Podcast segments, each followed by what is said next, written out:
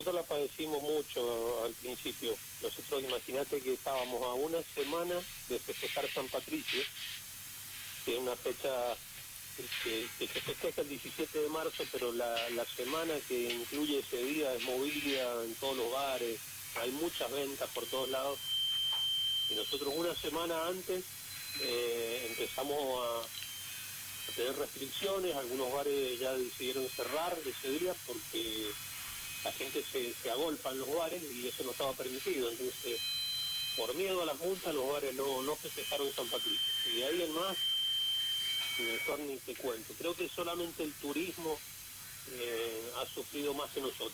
Nosotros estuvimos dos veces con los bares cerrados y no teníamos puntos de venta. Así que fueron dos veces durísimos, sin un solo ingreso. Eh, Después nos empezamos a reinventar Sí. con, no a reinventar, sino a, a- a buscar otros canales de comercialización, con botellas, latas, pero es otro, otro, otro sistema de distribución un poco más, más complicado. Nosotros no, el 90% de los cerveceros artesanales venden su producción en barriles a Claro. los bares para tirar. Bien, eh, y claro, con lo que significa eso después eh, envasar, ¿no? Porque claro, vos lo decías recién, Fernando, ¿no? Ustedes se acostumbrado directamente al barril, de- de- la- del lugar de la producción directamente al bar, o al restaurante, o, Claro. o al local gastronómico, y en este caso empezar a buscar la vuelta con el envase. El envase, y algunos colegas no, no lo habían hecho nunca, entonces no tenían etiquetas, hay que diseñar la etiqueta, después hay que hacerla. El sistema de envasado eh, también es complicado, hay que conseguirlo. Eh, es un producto que de- debiera estar pasteurizado, entonces el que no tiene pasteurizador tiene que, que conseguir uno. Es, es complicado, fue complicado y sobre todo porque el volumen de venta es mucho menor. Y el producto le llega al consumidor mucho más caro por la botella, por la etiqueta, por la logística, entonces también eh, fue, fue duro. Y, y recién en julio empezamos a tener algunas algunas señales de reactivación. Eh, y después de ahí en más de a poquito, a julio, a mediados de julio se cayó, que también el Día del Amigo es una fecha importante para el cervecero porque se, se llenan los bares Sí, no fue el caso este año. Y bueno, en agosto ya fue otra cosa, porque ya empezaron los bares a, a abrir más tiempo, primero hasta las 11, después más adelante hasta la 1, hoy ya pueden abrir hasta la hora que quieran. Entonces digamos que eh, ahora el que llegó, el que pasó la, la crisis, eh, se puede proyectar otra vez a, a- a futuro. bien, muchos colegas que sí. insistieron y tuvieron que cerrar las puertas. Eh, y Fernando, cu- ¿cuál es la situación hoy, teniendo en cuenta datos oficiales, pero también de las cámaras eh, dedicadas al turismo, que nos han dicho que, y uno lo puede percibir también, que, ha- que hay mucho turismo en la, en la provincia de Mendoza? Ha, repuntado un poquito, porque eh, de manera indirecta, ¿no? El, el turista va al bar a tomarse algo. Y, ustedes, por supuesto, que son este, una fija en ese sentido, ¿no? O ¿Han notado esa mejora ustedes con la, con la llegada del turismo? No, la verdad que enero en general ha sido un mes eh, tradicional. ¿Qué pasa en enero en Mendoza normalmente? Tenemos mucho turismo internacional, pero hay mucha gente que se va de vacaciones Sí. y, entonces se siente eso en, en la calle y enero normalmente es un mes flojo de venta. Pasado mitad de enero se plancha. No es eh, crítico, pero, pero digamos que no hemos tenido un, un efecto, gracias al turismo, positivo comparado con, con un año normal. ¿Esto que estás hablando lo, lo hace referencia al norte de la provincia o a todo? Porque te, hablo- te hablo, yo te hablo por los departamentos del sur. Acá uno puede ver los bares repletos, Fernando. O sea, uno, uno ve, lo siente eso en San Rafael. De hecho, hemos hecho nota en ese Claro. sentido. Pero eso eso en San Rafael eh, me parece me parece a mí que, que sucede todos los años, que Sí. tienen muchísimo turismo internacional. Eh, acá en, en en ciudad hay Mm. turismo internacional, pero me parece que ustedes tienen mucho y todos Sí. los años enero allá es fuerte. Sí, es fuerte, es- exactamente. Eh, con- confiando en el 2021, ¿no? Este, sin bajar la guardia, vos lo decías recién, hay algunos que han quedado en el camino, lamentablemente, pero eh, a barajar y dar de nuevo, ¿no? Eh, Sí, sí, lo que pasa es que es lo que te decía recién, primero hay algunos que no llegaron a pasarla la crisis. Y después tenemos una, una perspectiva de, eh, incertidumbre, porque comparado con otros países mucho más avanzados que nosotros, que han vuelto atrás con, con los primeros fríos y han vuelto a pasarla mal, eh, la incógnita acá es qué va a pasar en Mendoza cuando llegue el frío y, los contagios empiecen a aumentar o hay algún rebrote como han habido en otros países. Si eso ocurre y volvemos a las restricciones y volvemos al cierre de los comercios, eh, y la vamos a, pasar mal porque tenemos que afrontar una, una crisis ya sin, sin espalda. Eh, la espalda que teníamos el año pasado la perdimos en la crisis. O sea, no, no, el sector no soportaría una, una nueva crisis. Los cierres serían mucho más masivos. ¿Cuántos son los este, las personas que se dedican, las personas o pymes o empresas que se dedican a este rubro, el de la cervecería artesanal en Mendoza? Y es, difícil eh, decir el número porque no todos están asociados a la Cámara y, normalmente todos los todos los meses aparecen nuevos eh, cerveceros. Y si bien algunos no pudieron pasar la crisis, el que arranca de cero arranca con otro aire, entonces eso no se no ha disminuido, la cantidad de cerveceros nuevos que aparecen es, bastante grande. Yo calculo, calculamos entre los colegas que tenemos unas 100 cervecerías en Mendoza, de diferentes tamaños. Eh, tenemos muchos colegas que tienen una segunda actividad y esto lo tienen no como hobby, pero lo tienen como segunda eh, ingreso. Entonces por ahí son fábricas pequeñas, pero bueno, existen. No se dedican exclusivamente a, la cerveza, pero, pero bueno, están en la actividad. Que, cerveceros que se dedican, que viven solamente de, su fábrica, bueno, ahí tenemos menos.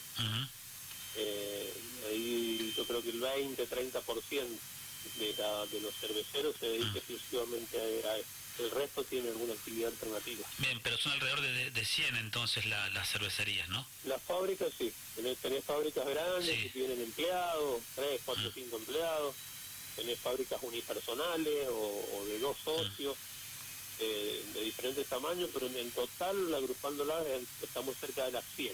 Estamos hablando de fábricas que están registradas, que tienen eh, su establecimiento habilitado y demás. Pero, eh, ¿cómo prendió esto lo, lo de la cervecería artesanal, no?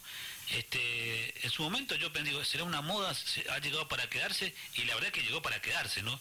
Como la gente elige cada vez más, y acá en San Rafael o en el sur, cada vez que, además de los bares, ¿no? Que cada vez son más, pero cada vez que hay algún evento, viste, en los patios cerveceros, por alguna fiesta, olvídate del 2020, te hablo del 2019, 2018, es impresionante, ¿no? Y la, y la, gente, ¿cómo le gusta?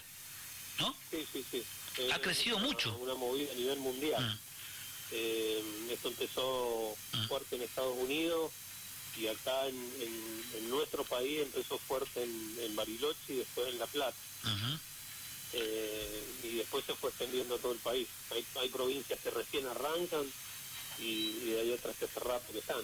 Eh, la, tendencia es que, que la cerveza artesanal llega para quedarse. No ha ocurrido en ningún lado del mundo ningún retroceso.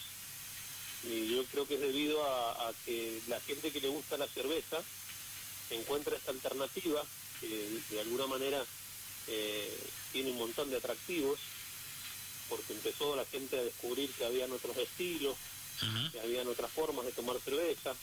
Y, bueno, el que le gusta la cerveza, eh, la cerveza artesanal no, no la va a dejar nunca más.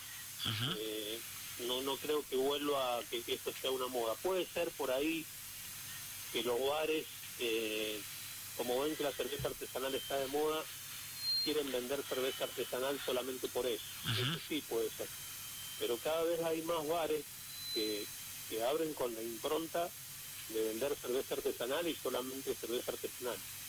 y, la forma de atender al cliente, la forma de ambientar el lugar, de cuidar la cerveza, es gente que, que lo hace, obviamente que es un negocio, pero lo hace porque le gusta. Sí, tipo de negocios no, no, no, van a, no van a cerrar nunca.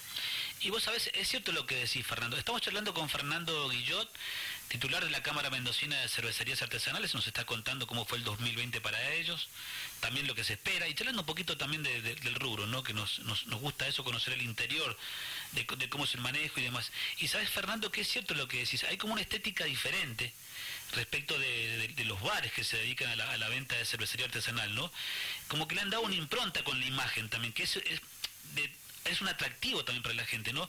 Que salimos de ese bar tradicional, por ahí, viste, medio eh, oscuro, qué sé yo, este, raro, y, acá en San Rafael, también ustedes tienen allí en Mendoza muchos, pero viste que hay algunos que son muy innovadores desde lo estético, y como que te invita, te da gusto ir a sentarte a tomarte una cervecita, ¿no? Sí, sí, y, lo bueno que tienen estos lugares, que eh, vos ves cómo te la están sirviendo de la camilla y eso a la gente le encanta. Sí, sí, sí. La otra es que vos vas al bar y tenés de 6 a 10 estilos, a veces hay bares que tienen más estilos, para que vos elijas alguno. Entonces, está bueno eso, eso le gusta al consumidor. Ir al bar, que tal vez ya lo conoce, pero el día que él fue, habían otras cervezas diferentes a las que hay eh, eh su nueva visita. Entonces eh, eh, va, va con esa expectativa de ver con qué me voy a encontrar hoy. Eh, además se puede probar, te dan a probar algún estilo. Claro, tal cual. Como pida la pinta. Entonces, claro, e-, esa, esa movida no, no la tienen los bares tradicionales. Eh, ¿Influyó, eh, si es que influyó, este reality que, hace un par de años de, la cerveza berlina, ¿no? que son los tres hermanos en el sur con toda la onda, ¿viste? Mostraban no solamente cómo se hacía la cerveza, sino todas las locuras que ellos hacían en su vida personal, ¿no? ¿Influyó eso también en la gente? Porque viste que prendió mucho ese programa. Sí, ese, ese programa estaba muy bueno, lo vio todo el mundo. Berlina es una, una marca conocida, una de las ah. fábricas más grandes de cerveza artesanal de Argentina. Y, ellos salieron en la, National Geographic. Claro. Una serie de 10 capítulos, sí, sí, la gente le gustó mucho esa, eh, esa porque ellos mostraban realmente cómo es el cervecero artesanal. Claro. Acá en Mendoza está acostumbrado, por ejemplo, al, a las bodegas. Claro. Que tienen otra otra concepción. Tenemos el dueño, están los viñedos, el enólogo es el que hace el vino en la bodega. Eh, esto es más, eh, lo que mostró la serie es que el cervecero por ahí es el dueño de, la fábrica, hace todo. Ellos obviamente le, metieron circo a la serie, pero... sí, estuvo muy buena, estuvo, la, verdad que la vio todo el mundo, estuvo muy... Me, parece, no sé si, al menos para mí, es como que hubo un antes y un después también, porque ellos, a ver, mostraban su vida, particular, personal, con todo un circo que hacían alrededor de las actividades que hacían de su vida privada, ¿no? Pero también este, por el otro lado te metían casi entre líneas cómo se elaboraba la cerveza, la, la cantidad de cosas que aprendimos también, ¿no? Ah, un mundo nuevo, mira vos, detrás de toda la onda que tenían estos, estos que tienen estos chicos eh, con, con Berlina, eh, aprendimos también, ¿no? Sí, sí, la verdad que, que también inspiraron a muchos cerveceros. O sea, es una forma de, de aliento, por decirlo de alguna manera, por lo que yo te decía, que muchos cerveceros eh, se juntan con, algún familiar o con algún amigo y empiezan de cero y, y después te quedan las anécdotas, ¿no? Mm. Que era un poco lo que mostraba ellos.